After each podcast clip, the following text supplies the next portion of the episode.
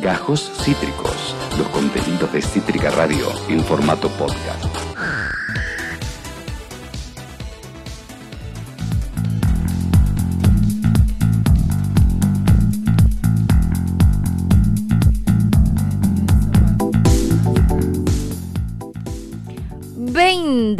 Nueve de la noche y estamos aquí en After J-Bongs, un nuevo episodio de este hermoso e intitulado programa que como dije se llama After J-Bongs. Hoy eh, me toca conducir este hermoso show junto a mi amada, queridísima Julieta. Hola Juli, ¿estás ahí? Estás muteada. Eh, porque está el micrófono prendido allá. Está, ahí está. Hola. No está vos. Sí, sí. habíamos hecho un cambiazo de micrófonos eh, en la previa. Bueno, ¿cómo estás? Buenas noches. Buenas noches. Qué lindo verte. Lo mismo digo. ¿Bien vos? Bien, todo muy bien. Acá con, con calor, estalló el verano. Estalló el verano. intermedio de golpe, muchísimo calor. Sí, no hay tal primavera. ¿Qué team sos? ¿Invierno o verano? Yo soy team verano. Ustedes ya saben que yo me siento abajo del sol, me puedo quedar dos horas abajo del rayo del sol tomando y no tengo ningún inconveniente. Y de hecho estoy nadando, estoy nadando en las lágrimas del team invierno. Vos sos team invierno, sí. No, yo soy team verano a pleno. Ah, por eso, yo nado, yo nado en lágrimas. No, a mí me encanta. De hecho, acá adentro no tengo ni prendido el aire acondicionado. Estoy encerrada, hacen 30 grados acá, no te prendo ni ahí el aire acondicionado. No, no, a mí me, un hermoso mambo. Me encanta el calor. Tengo, tengo, un ventilador prendido ahora. Eh, los que veo que sufren más son mis gatos. mis gatos la están pasando un poquito mal, están como tirados así. En el piso, como, ah, sí, mis perris este también. calor. Solo me da cosa eso. Sí, a mis perris también les prendo el aire y se tiran automáticamente ahí abajo. Pero bueno, nada, qué sé yo. También hace cinco meses nos estamos cagando de frío. Bueno, bueno. Yo prefiero esto, prefiero la calle, las ganas de tomar birrita todo el día, o el bermucito, o, ese vinito con hielo ya. Hay que decirlo, me parece igual que no es nada graciosa y habla de claramente el nivel de incendios forestales que ha habido, que no haya habido transición, o sea, literal, pasamos de 18 grados a 36 grados, eso no es normal, digo, independientemente del chiste o de si nos gusta más el frío, nos gusta más el calor, verano, invierno, que no haya más estaciones intermedias, que no exista más el otoño y no exista más la primavera y que solo se, se viva en invierno, verano y que o haga mucho frío o mucho calor, no está bien.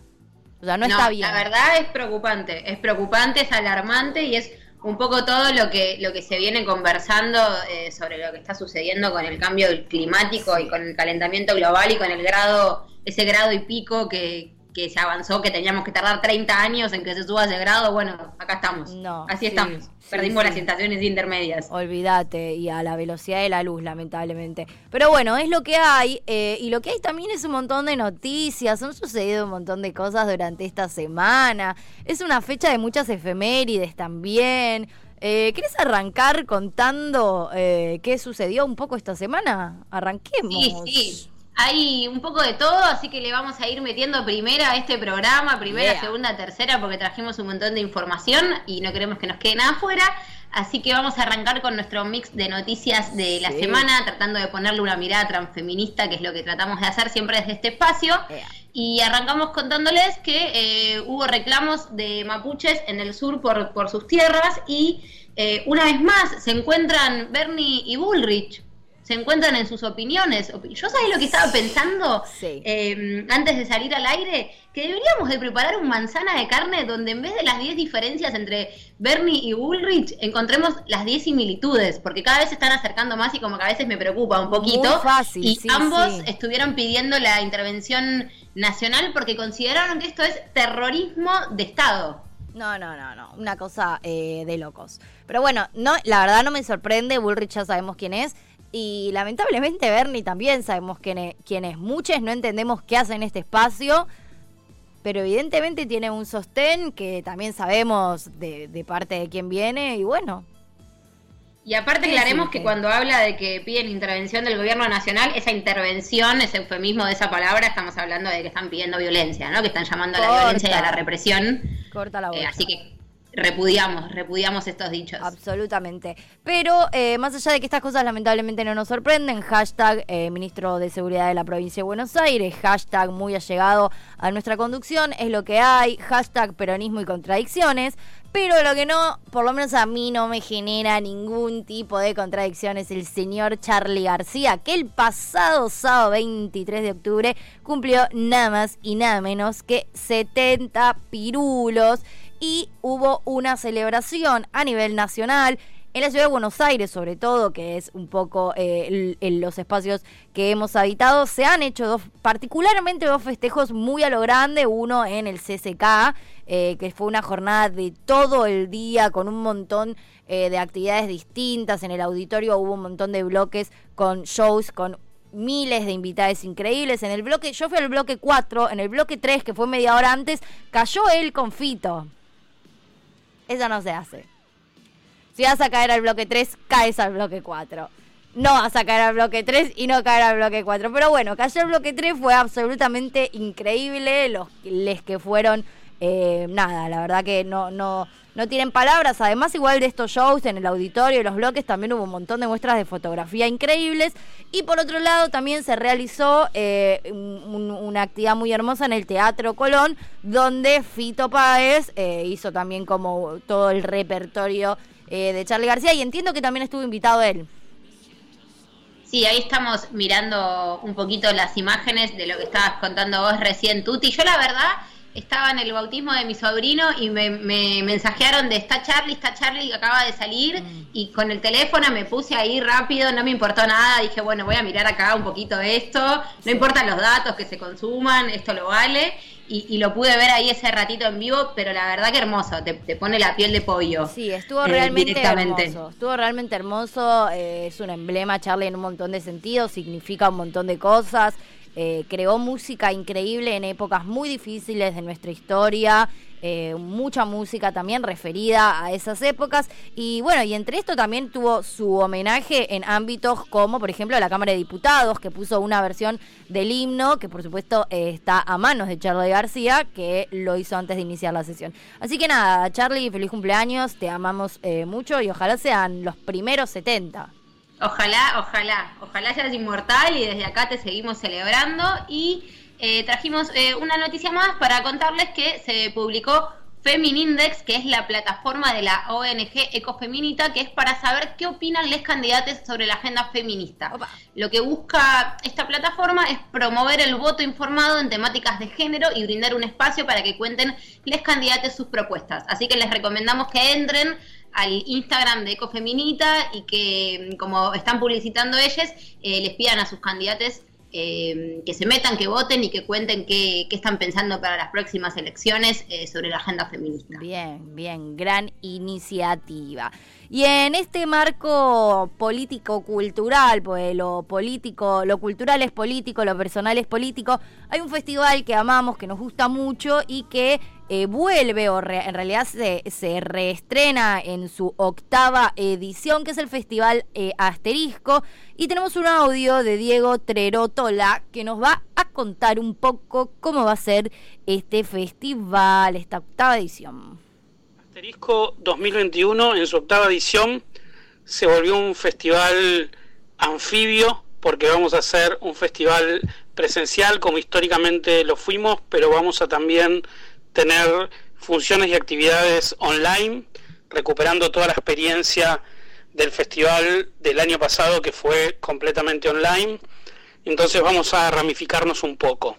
Va a haber una competencia de largos Argentina con ocho películas, una competencia de cortos que va a estar en el Centro Cultural Kirchner, eh, además de otras actividades en esa sede que incorporamos el año pasado. Este año va a ser presencial y vamos a tener una gran sección que es La piel que habito, donde hay películas experimentales, documentales, largometrajes, cortometrajes de la cultura LGBTIQ del presente y del pasado eh, alrededor del mundo. Eh, el festival tiene una sección histórica que se llama Pioneres Queer, eh, este año vamos a dedicar una parte de esa sección a una pionera queer que fue Libertad Leblanc, que murió eh, hace seis meses y que fue pionera en visibilizar un erotismo silvestre, en, visibilizar también una diversidad eh, que, en otras películas eh, no tenía 2021, lugar. en su octava edición. Bueno, nada, ahí tenemos un montón de información. Pueden entrar a las redes de Asterisco también, del Festival Asterisco. Eh, y ahí van a tener muchísima más data sobre también fechas, horarios y más precisión sobre las actividades, así que nada, no nos lo perdamos. La verdad que hermoso todo lo que lo que contó Diego, así que sí, como dice Tuti, eh, entren, chusmen, vayan, miren, aprovechemos que ahora estamos saliendo de esta pandemia y de este aislamiento y disfrutemos y encontrémonos nuevamente. Y para seguir avanzando, les decimos rápido las efemérides que no pueden faltar en la primera parte de este programa. Se cumplieron cinco años del primer paro feminista. Sí, también al día de ayer se cumplieron 11 años del paso de la inmortalidad de Néstor Carlos Kirchner, que por lo menos en mi opinión particular, revolucionó la política en la última década. Ayer hubieron un montón eh, de actos homenaje, así que nada, mi único héroe en este lío. También, bueno, como dijimos, el 23 fue el cumple de Charlie, pero no solamente de él, también de Fede Moura y de nuestra querida compañera Martina Griego, la doctora Griego, no puede faltar esa doctora Griego, totalmente. Que le mandamos un beso enorme desde acá. De Fede Moura, quien pudiera. Y también 27 de octubre, el día de ayer, tanto como los 11 años del paso a la inmortalidad de Néstor, también se cumplieron 30 años, escúchate esto, del primer torneo de fútbol femenil oficial organizado por la AFA. Parece que empezamos ayer, pero hace 30 años ya estábamos. Exactamente. 20.26 ya de la noche. Todavía no hemos dicho las redes sociales de After Chavongs ni de Cítrica Radio, así que vamos a aprovechar este agradable momento para decirlas. Eh, las redes de After son arroba after.chabonks con X, ni chabonas, ni chabones, ni chabonix, sino clara eh, y puntualmente chabonks con X. Y las de Cítrica Radio son arroba Cítrica Radio en todas sus plataformas. Vamos rumbo y camino a la entrevista eh, del día de hoy, ya en breves. Vamos a estar hablando con alguien que forma parte de un colectivo que se ha dado en llamar colectivo consciente, ya nos va a estar contando un poco de qué se trata, pero en principio son militantes y activistas socioambientales. Vamos a estar charlando un poco de la ley de etiquetado frontal, eh, que es eh, una ley que ya hemos tratado en este programa un montón, sin muchas esperanzas de que finalmente eh, se aprobara, pero se aprobó la ley en diputados eh, esta misma semana, así que el martes, de hecho específicamente, una sesión maratónica con 200 votos a favor, 22 en contra y 16 abstenciones. El Ejecutivo tiene 90 días para reglamentar, así que vamos a estar charlando un poco de por qué es tan importante esta ley, de qué se trata esta ley, por qué hubo tanto lobby para que esta ley no salga, que parecía que nunca iba a salir, pero finalmente salió. Eh, así que nada, vamos a estar charlando un poquito de todo eso. Ya hemos hecho aquí incluso un repaso eh, un, timeline de todo lo que fue eh, el, laburo que se hizo en función a esta ley. Así que nada, me parece muy importante que hoy podamos eh, estar en comunicación con una persona que es justamente militante y activista de este tema, porque uno puede tener como como entender la importancia y escuchar y militar desde sus propios lugares o entender la importancia desde sus propios lugares, pero hay gente que viene luchando hace un montón de tiempo para que este tipo de medidas sean efectivas. A mí en lo personal, no sé qué pensás vos, Juli, me da un poco de miedo que no se termine aplicando, porque ya sabemos cómo funcionan estas leyes, sin ir más lejos, con muchas leyes importantes viene sucediendo esto. No sé qué pensás vos. Sí, eh, una cosa quizás es lo que se escribe eh, y otra cosa es lo que después pasa en la práctica y lo que se implementa, ¿no? Pero bueno, me parece que es importante resaltar esto que decís vos, de poder escuchar eh, todo lo que pasó en esta jornada, que es súper importante, desde las voces de los protagonistas que estuvieron siempre ahí atrás, militando por estas causas que tan importantes son y justamente bueno, todo lo que es el ambientalismo lo estamos viviendo, ¿no? Digo, ni siquiera pasa únicamente por, por algo desde el pensar, sino que lo estamos viviendo, lo estamos sintiendo desde la pandemia, desde lo que nos está pasando con estos climas locos, con todo lo, con lo que hablábamos cuando empezamos en, la apertura del programa. Así que eh, más lejos, con, lo que decís y esperamos la implementación correcta de esta ley que, mm, bueno, suponemos que más o menos todos los que están viendo y escuchándonos lo, más o menos lo saben, pero por las dudas lo vamos a repasar. Eh, lo que hace es que obliga a marcar con un sello octogonal negro de, de, advertencia, perdón, los paquetes y envoltorios de todos los alimentos que tengan excesos en azúcares, grasas, calorías o sodio. Así que ahora vamos a estar charlando bien qué significa esto y en qué cambia, ¿no? Cómo modifica nuestra realidad a la hora de comprar y de consumir, por qué es tan importante. Sí, ¿y por qué digo esto? Uno que dice, qué básico, ¿no? Eh, saber qué tienen los productos que consumimos. Eh, es como, nadie debería estar en contra de que, de, de, que las personas puedan tener acceso a la información de qué es lo que están consumiendo. Qué grave y qué peligroso y qué preocupante es que justamente las empresas que producen este tipo de alimentos hagan tanto lobby para que nosotros no sepamos qué estamos consumiendo digo, evidentemente no están tan buenos los productos que consumimos. Porque si no quieren que lo sepamos, algo sucede, porque como siempre no, está, no, prohíbe la venta de este alimento, simplemente brinda la información, que es un derecho que nosotros tenemos como ciudadanos, saber qué vamos a consumir. Es derecho a la información esto justamente. Sí. Absolutamente, absolutamente. Te, ah, ya estamos en comunicación bien. Te iba a proponer ir a un tema mientras la producción terminaba de acomodar a la invitada del día, pero está en comunicación Mercedes Márquez, quien, como ya mencionamos, es integrante del colectivo Consciente, quienes son militantes y activistas socioambientales y con quien vamos a estar charlando de todos estos temas que hemos mencionado en la introducción de este bloque. Hola Mercedes, ¿cómo estás? Bienvenida a After Chavongs. Hola, ¿cómo están? Muchas gracias por la invitación. Bien. Muy feliz de estar acá. Qué bueno, nosotras también de que estés. Contanos primero y principal, ¿qué es Colectivo Consciente?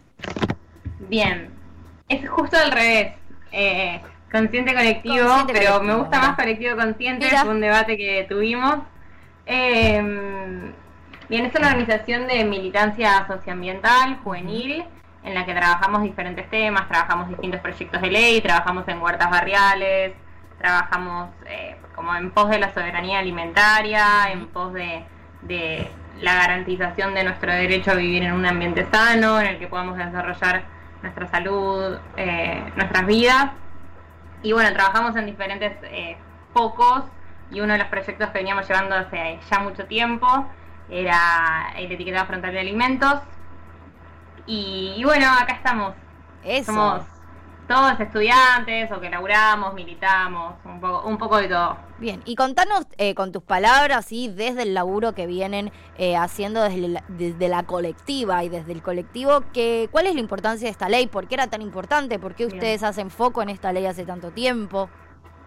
Bien, es muy importante porque es algo que damos por sentado, que es como, bueno, nuestra, la, nuestra, nuestro vínculo con la alimentación es bueno, como comemos lo que hay, vamos al supermercado, agarramos cualquier cosa, pero aunque no nos estemos dando cuenta, estamos tomando decisiones y estamos, estamos recibiendo cierta, cierta información constantemente, ¿no?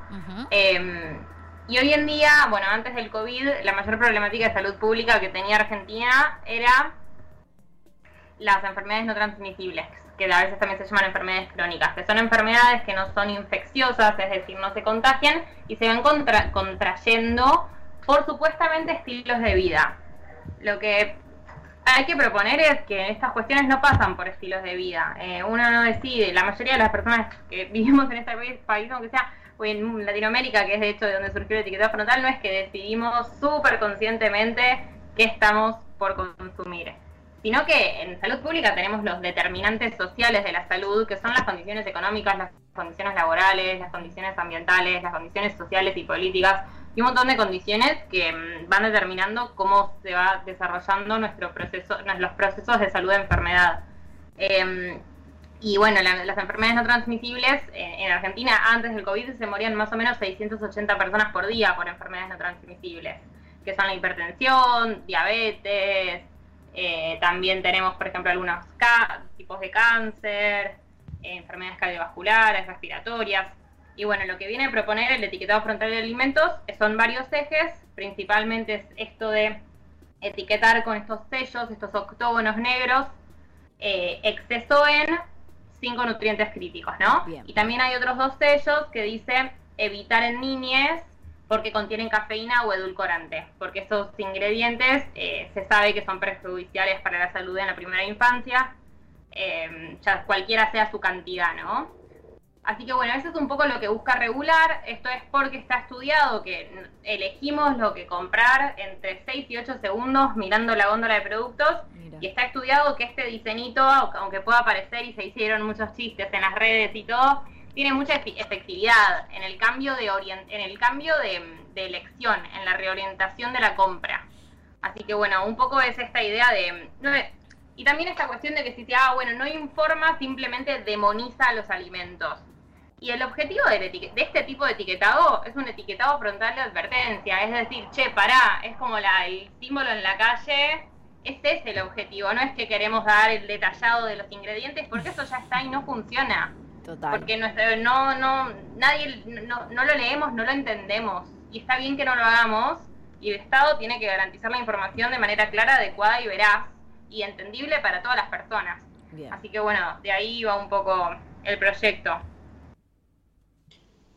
Eh, la verdad que, mm, bueno, súper interesante todo lo, todo lo que nos contás eh, y súper claro también. Y yo pensaba mientras hablabas que en el último tiempo vengo eh, haciendo un poco este ejercicio de leer las etiquetas. Como decís pues hay cosas que uno a veces no entiende, no sabemos bien, pero hay otras cosas que más o menos uno los lee y dice, che, ¿qué onda lo que tiene esta galletita de agua que trae grasa bovina? No sé, ¿qué onda con todos estos sulfitos que están en las etiquetas y que me dan como, a veces no, me pasa eso, como por ahí no sé exactamente qué son, pero ya los lees y decís, ¿esto tiene grasa bovina? ¿En serio estoy comiendo una galletita de agua? Real. no sé, lees la etiqueta de un queso de rayar y lo que no tiene es queso. Justamente no, no hay nada que tenga que ver con el queso o con el café cuando lees la etiqueta de un café, eh, qué sé yo, eh, batido. Cuando te empezás como a familiarizar con este tipo de informaciones, como decís vos, va cambiando eh, tus decisiones. Yo hay veces que por ahí había cosas que compraba y ahora cuando las leo digo, mm, bueno, no sé, capaz mejor Mejor no. Me parece que eso es como, va, llevando un ejercicio que va a ir cambiando la cotidianidad quizá. Totalmente. y eso es súper importante. ¿Qué, hay detrás? Digo, bueno, eh, lamentablemente en lo que fue el martes, eh, el debate en diputados, hubo diputados manifiestamente en contra con argumentos, la verdad, bastante eh, insólitos e, eh, incluso.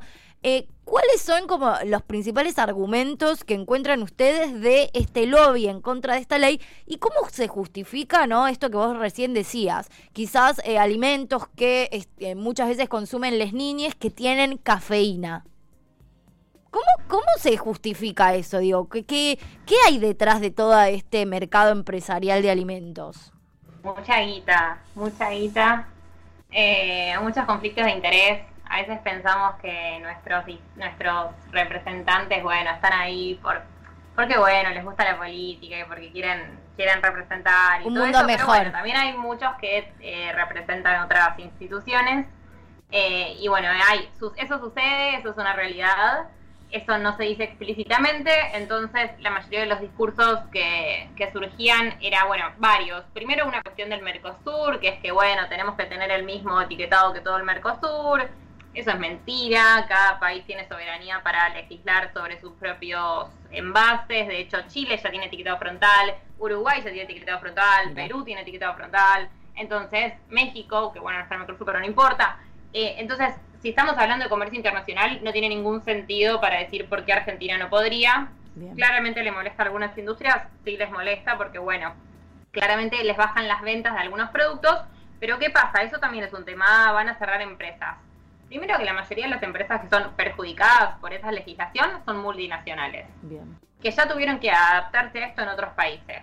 El gasto que tienen del packaging es cambian sus envases todo el tiempo por publicidad, no les significa nada. De hecho, si nosotros, si yo tengo, no sé, una empresa de chocolates acá en Argentina y exporto a Chile, le tengo que poner el sello acá en Argentina antes de que llegue a Chile, para Chile.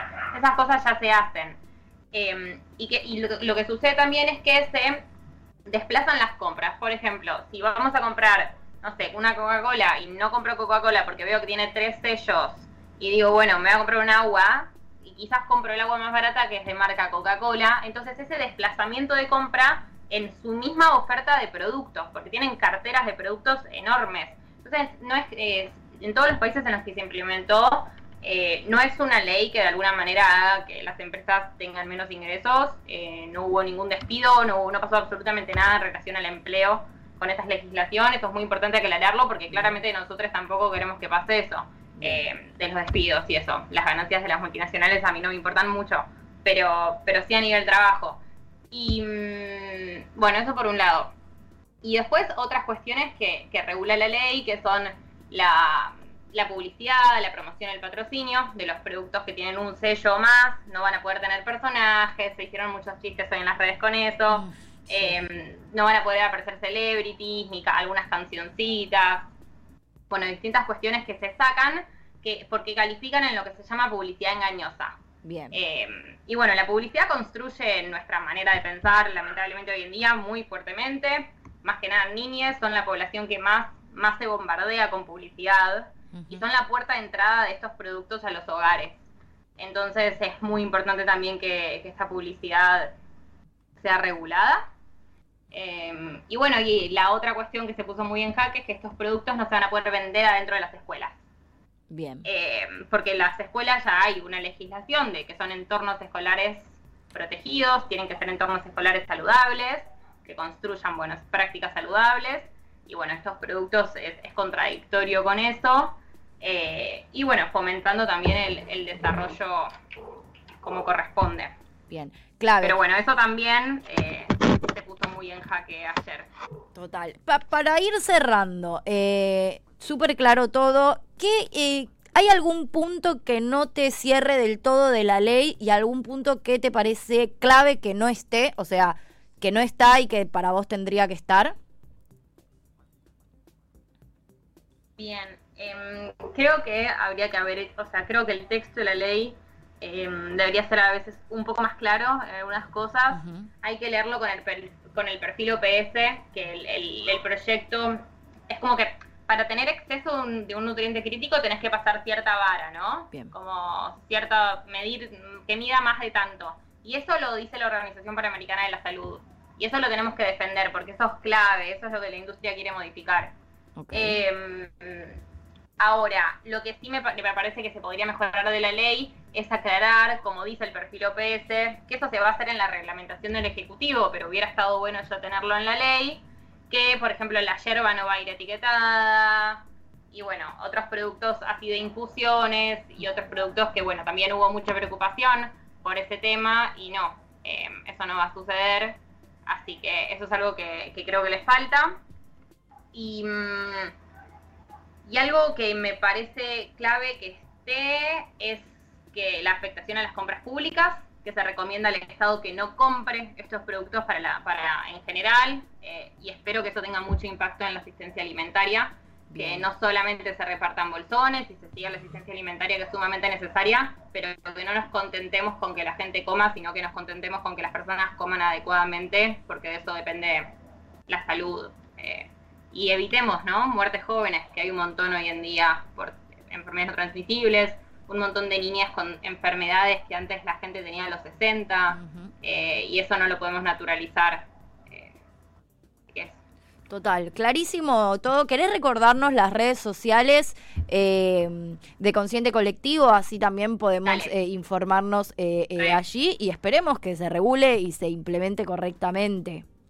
Sí, y eso lo vamos a seguir insistiendo. Así que bueno, hicimos desde el que empezamos a trabajar, desde antes que se empezara a tratar este proyecto en el Congreso, estuvimos trabajando en este proyecto. Así que tienen en nuestro Instagram está todo cómo fue pasando semana a semana más o menos todo con este proyecto.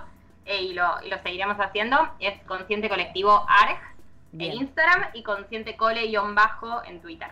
Perfecto, vamos. Nosotros le, nosotros le cambiamos el nombre sin querer, eh, le dimos vuelta. Lo dimos vuelta. Está muy bueno. Por eso. Eh, y la verdad que gracias por todo lo que nos contás. Como decía Tuti recién, súper claro y súper esclarecedor, por si quedaban algunas dudas o, o, si hay alguien que tenía ganas de escucharme un poco más en profundidad. La verdad que, que, esto creo que sirvió un montón. Y me quedo con esto que dijiste de mm, que esta militancia es eh, latinoamericana y, y con fuerte propuesta juvenil. Me parece como re importante eso que está pasando y me parece que es con lo que, que por lo menos yo me quedo también de esta charla y volver a agradecerte. Sí, totalmente. Muchas gracias. Gracias a ustedes y bueno, seguir poniendo en agenda la soberanía alimentaria, que es algo que necesitamos enormemente. Totalmente. Bueno, eh, colectivo consciente, síganlos en sus redes sociales, eh, consciente colectivo. Eh, nada, eso, eh, está buenísimo eh, todo todo lo que hacen, todo lo que, lo, lo, que impulsan también y lo que acompañan el impulso de estas leyes. Eh, me gustó lo del nombre, es como de una manera, pero también puede ser de otra y de las dos maneras tiene, tiene su, su, su, su importancia, pero bueno, como les dijo recién, eh, en Instagram los encuentran como Consciente Colectivo ARG, así que acérquense, busquen información, también eh, que se regule y se implemente y funcione, lamentablemente en estos momentos también depende de nosotros, no es solamente eh, del Estado porque sabemos que no funciona de esa manera. Creo que le hicimos, hicimos lo mismo con Mercedes que hacemos con nuestro programa. Damos sí, vuelta al nombre. Un sí, día after chabonas, after chabones, after chabon, sí, sí, sí. Le hicimos, sí. le hicimos exactamente eso. En esa estamos, en esa estamos. Eh, bueno, nos vamos a ir con otro temuki, pero también tenemos en esta oportunidad a quien... Eh, canta este tema y la música de este tema, que nos va a estar contando un poquito, nos va a estar adelantando qué es lo que vamos a escuchar y de qué se trata. Así que vamos con ello y seguimos con más After Chabón, lo que quieras. Hola, hola, After Chabones, aquí desde el otro lado, desde España, me presento brevemente. Soy Ana y me gustaría contarles un poquito de qué se trata India. India cristalizó en el año 2017 en Mallorca, que es donde actualmente vivo. Con India yo me abro finalmente a crear paisajes sonoros mezclando la electrónica, el rock, el pop, con elementos propios del folclore latinoamericano como la cumbia, el carnavalito, la chacarera. India también es el espacio donde yo vuelco imágenes y donde vuelco metáforas que hablan de las experiencias más vitales de mi vida que se relacionan con las experiencias del cuerpo y las experiencias del desarraigo. Les invito a ver el vídeo, que espero que disfruten un montón. Ha sido dirigido y editado por Veru Iche y es el vídeo de Canción de Amor para mi muerte, el primer single de Territorio, el EP que cuenta con la producción artística de Natalia Perelman. Se vienen idos, es el próximo lanzamiento a mediados de noviembre y bueno, les invito por último a mi Instagram, que es arroba indiamúsica doble i. Gracias Grounding Producciones por acompañarme, por estar siempre ahí y gracias a After Chabones también por estar ahí con ese transfeminismo con sustancia y tanto brillo. Un beso enorme para todos.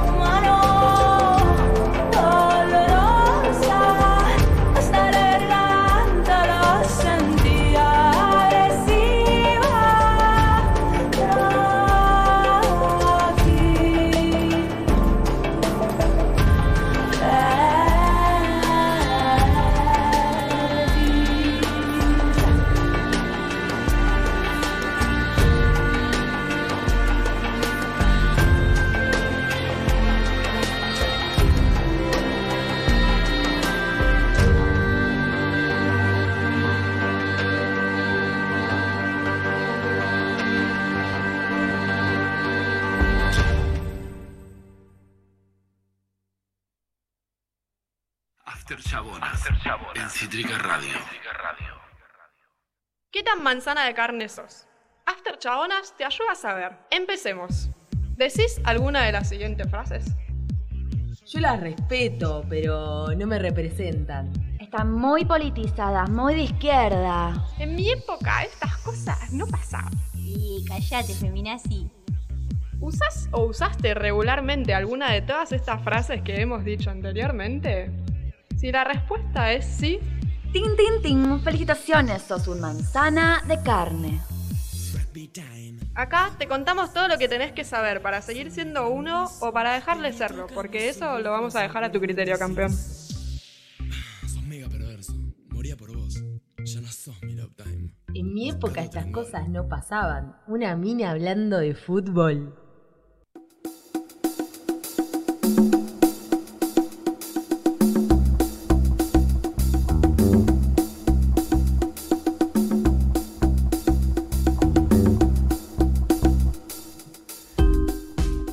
Y breve bloque de After Chabanks, pero por supuesto no iba a faltar el manzana de carne de la semana. ¿Ustedes qué se pensaban? ¿Qué se pensaban? Por suerte eh, no viene habiendo mucha discusión. Como que uno quiere generar competencia, porque este bloque es divertido, que compitan. Está difícil. Mira, yo pienso que esta semana podríamos haber manzaneado a Mauro Icardi, por ejemplo. Se nos pasó. Puede ir la otra. Pero el manzana de carne seleccionado para el día de la fecha, personalmente, para mí, tiene el manzana de carne de oro. No sé qué pensás vos y si querés, te invito a presentarlo. Sí, por favor, por favor. Creo que, que sí, que se lleva el de oro. Creo que inclusive habría que armar una manzanita de oro y que ya tenga su cara, porque ¡Por no para Dios! de salir. Sí, sí, Queremos sí. hacer esto más debatible, más divertido, más votable, pero se nos complica. Se nos complica porque se lleva el primer premio todo el tiempo. Bueno, el manzana de la fecha, porque ya nos queda poco tiempo, así que lo tenemos que meter lo más rápido posible. eh, es eh, una vez más mi ley. Me agarro así, me agarro así porque no puedo. No se puede con esto. Para mí se volvió el nuevo Mufa. Haces muy bien. Eh, resulta que, bueno, este, este señor, este, esta cosa, no sé, mira, no, no, no, no hay palabras para describirlo. eh, durante el debate de candidatos porteños, comparó el aborto con un conflicto de propiedad y un robo. ¿Cómo, cómo llegamos a esto? ¿Cómo, cómo une todos estos significantes en esta idea? Eh, dijo que la única forma en la que avala el derecho al aborto es con el riesgo de vida de la madre, porque hay un conflicto de propiedad. Eh, dice como, dijo como, bueno, si alguien viene a robar a tu casa, ¿qué haces? Recurrís a la fuerza. Si tu vida corre peligro, ahí es cuando ¡Todo mal! justamente la propiedad. Boluda, todo mal. O sea, no le pegó. No pegó una. No, no, no, no, no. Aparte, el, el temita de la cosificación, ¿no? Es como que me, me- me parece como tan grande, tan amplio, como tan Igual, indisimulable. igual les invito a escuchar este pequeño fragmento del debate que hubo. Esto eh, lo dijo Milei durante el debate que se generó en el canal, no me acuerdo si fue TN o La Nación Más, que estuvo el debate de los candidatos eh, a diputados por eh, la ciudad de Buenos Aires y obviamente como que la pica de este debate fue muy clara entre Miriam Bergman y eh, el señor Javier Milei. Miriam le pregunta y Milei responde esto. Vamos a escuchar ambos momentos, la pregunta y la respuesta. Escuché por ahí que considera homicidio grabado por el vínculo, incluso la interrupción del embarazo de una niña que fue violada. A ¿Afirma ver, eso? no, digamos, os- ahí de vuelta hicieron una falacia y es falso. Lo, a ver, yo como liberal creo en el respeto y restricto del proyecto de vida del prójimo, basado en el principio de una agresión, basado y en defensa del derecho a la vida, la libertad y la nada. Por lo tanto, digamos, defiendo la vida, ¿sí? La biología dice que la vida inicia con la concepción, porque en ese momento se genera un nuevo ser con un ADN sí. totalmente distinto, y no solo eso, sino que además, sí, digamos, hay una fundamentación matemática. La vida tiene dos saltos discretos. En el momento de la concepción, sea, en la ¿pero qué habla solo? déjame ¿Cómo es terminar. esto? Él habla en el con- momento de la muerte- Miriam, por favor, déjelo tiene terminar. que responder él Ah, pero y habló como que la calla la No, no, Biblia. está el Ella tiempo, rápido está la Biblia. No no. No, Entonces, igual hay que digamos, las decirlo. mujeres podemos entender los números. ¿Sabés que las mujeres no, podemos no, no, entender no, Hay los que, ya hasta, hasta aquí estamos. Eh, hay que decirlo, eh, Miriam, no, Miriam le costó eh, la dinámica del debate. Se nota que no le gusta mucho ahí las reglas tampoco, porque era el tiempo de mi ley. No es, no es- o sea, está bien también que está muy mal eh, nomenclado. eh, porque no es un debate, es un ida y vuelta, preguntas y respuestas. No, no hay lugar para el debate. No es que yo pregunto, vos respondés y yo te puedo. Es una pregunta, una respuesta, listo. Yo no te puedo repreguntar, no puedo meterme en lo que vos estás diciendo. Es Sí, no hay tal debate, no hay tal debate como, como debería ser, así que bueno, eh, nada, indiscutible, el manzana de oro de Miley, esperemos que tengamos cosas un poquito más divertidas, devolveme el WandaGate, sigamos haciendo, sigamos con esas historias un poco más, porque la verdad que así no se puede, No. y eh, para ir eh, cerrando y también dejando como un poco abierto el debate, nos pueden, nos pueden después contar y escribir eh, a nuestras redes, pero bueno, queríamos linkear un poco esto con una noticia que sucedió también esta semana, que eh, Alejandro Gerardo Dace es eh, un ginecólogo que fue denunciado por una joven en redes sociales y luego esa eh, denuncia fue ratificada ante la justicia y también lo denunciaron 15 mujeres más de entre 20 y 47 años que hace eh, 22 años estaba eh, abusando pacientes luego de la colocación del DIU eh, o de los Papa Nicolaos o incluso en los mismos abortos en los que realizaba. Así que bueno, un poco queríamos también, eh, más allá del chiste y de poner como un poco en debate eh, todos esto- estos dichos que repudiamos de mi ley, eh, un poco tocar este tema y bueno, si tuvieron situaciones con profesionales medio machirulas, medio raras, acá estamos eh, abierto el espacio para conversar y charlar con todos. Yo quiero decir eh, brevemente, antes de terminar, que a mí me pasa, no voy, a, no, no voy a dar nombres, pero con mi ginecólogo me suele suceder algo medio extraño que cada vez que voy tiene que necesita preguntarme si yo tengo una pareja estable. Y todo el tiempo todo es, eh, claro, porque vos eh, con, con tu novio... Yo voy a decir algo muy, muy, muy polémico. Me hago cargo de que es polemiquísimo lo que voy a decir. Yo estoy recontra en contra y lo estuve toda mi vida de que los ginecólogos puedan ser hombres. Para mí, ginecóloga tiene que ser. Perdón. O sea, nunca jamás, nunca en mi vida iría a un ginecólogo. Nunca jamás. No fui y no iría nunca. No se me cruza por la cabeza, no se me ocurre. Y tampoco me parece que sea una rama eh, que, que deban ejercer. Polémico. Pero no me importa, la tiro. Bueno, pero de eso se trata, eso se trata esta tiro. parte del programa, de poder generar polémica y de dejar abierto. Yo, eh, la verdad, soy una persona que voy a un ginecólogo que me, me- me viene pasando las últimas dos veces que fui esta situación que ya esto es un momento re machirulo en el que me... ¿Qué te importa ¿qué mi vida íntima? No hace falta, mientras el sexo sea Sí. seguro, que es lo que vos me tenés que de última enseñar, no importa si es con un novio, con una novia, si es sexo casual, si no, eso no, no te importa, no te interesa porque es el plano de mi intimidad. Entonces, me parece que, bueno, está bueno pensar esto que estás marcando vos, Tuti. Es un buen debate para dar. Para mí no deberían, pero bueno, nada, la tiro. Lo digo. ¿Qué sé yo? La dejamos picando, la, La dejo- dejamos picando para, para un próximo La debate. dejo picando. Bueno, hemos llegado al final. Finalmente hemos llegado al final. Se pasa muy rápido esta hora, hay que decirlo. No estamos acostumbrados a eh, una hora de programa. Hemos tenido siempre mucho más. Encima en esta dinámica televisiva, los tiempos se complejizan un poco, pero nada, estamos eh, adaptándonos y disfrutando a esta eh, breve pero memoriosa temporada. Número 4 ya, número 5. ¿Qué temporada es de After? Y mira, eh, matemáticamente hablando sería la 5, la del año pasado es la que está inmortalizada en Spotify porque mucho más no pudimos hacer. Bien. Pero bueno, acá estábamos dándole batalla, muy felices, muy felices de estar en Radio Cítrica. Los últimos de dos este años problematizantes, pero, pero geniales también. Recordar que tanto este episodio va a estar subido el día de mañana a el YouTube de Cítrica Radio, que es Cítrica Radio, como al Spotify, eh, Cítrica Radio Podcast. eh, así que van a poder escuchar tanto este programa como todos los programas que hemos hecho en esta temporada eh, visual. eh, van a poder disfrutarlo si se perdieron de algo, que hay un montón de cosas muy divertidas y un montón de entrevistas geniales como la que hemos disfrutado en el programa de hoy. Y eh, recuerden que arroba after.chabonks es nuestro Instagram. Así que bueno, estamos eh, llegando al, al final. Hemos llegado al final, nos vamos a despedir. Hay dos grandes temas que nos quedaron.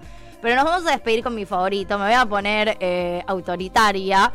Sara Eve te amo, pero Nicky Nicole te amo muchísimo más. Así que nos vamos a despedir hasta el jueves que viene por este mismo canal a las 20 horas. Esto ha sido After Cheongs, episodio creo que 7 ya de esta temporada. Acabas de escuchar Gajos Cítricos. Encontrá los contenidos de Cítrica Radio en formato podcast en Spotify, YouTube o en nuestra página web.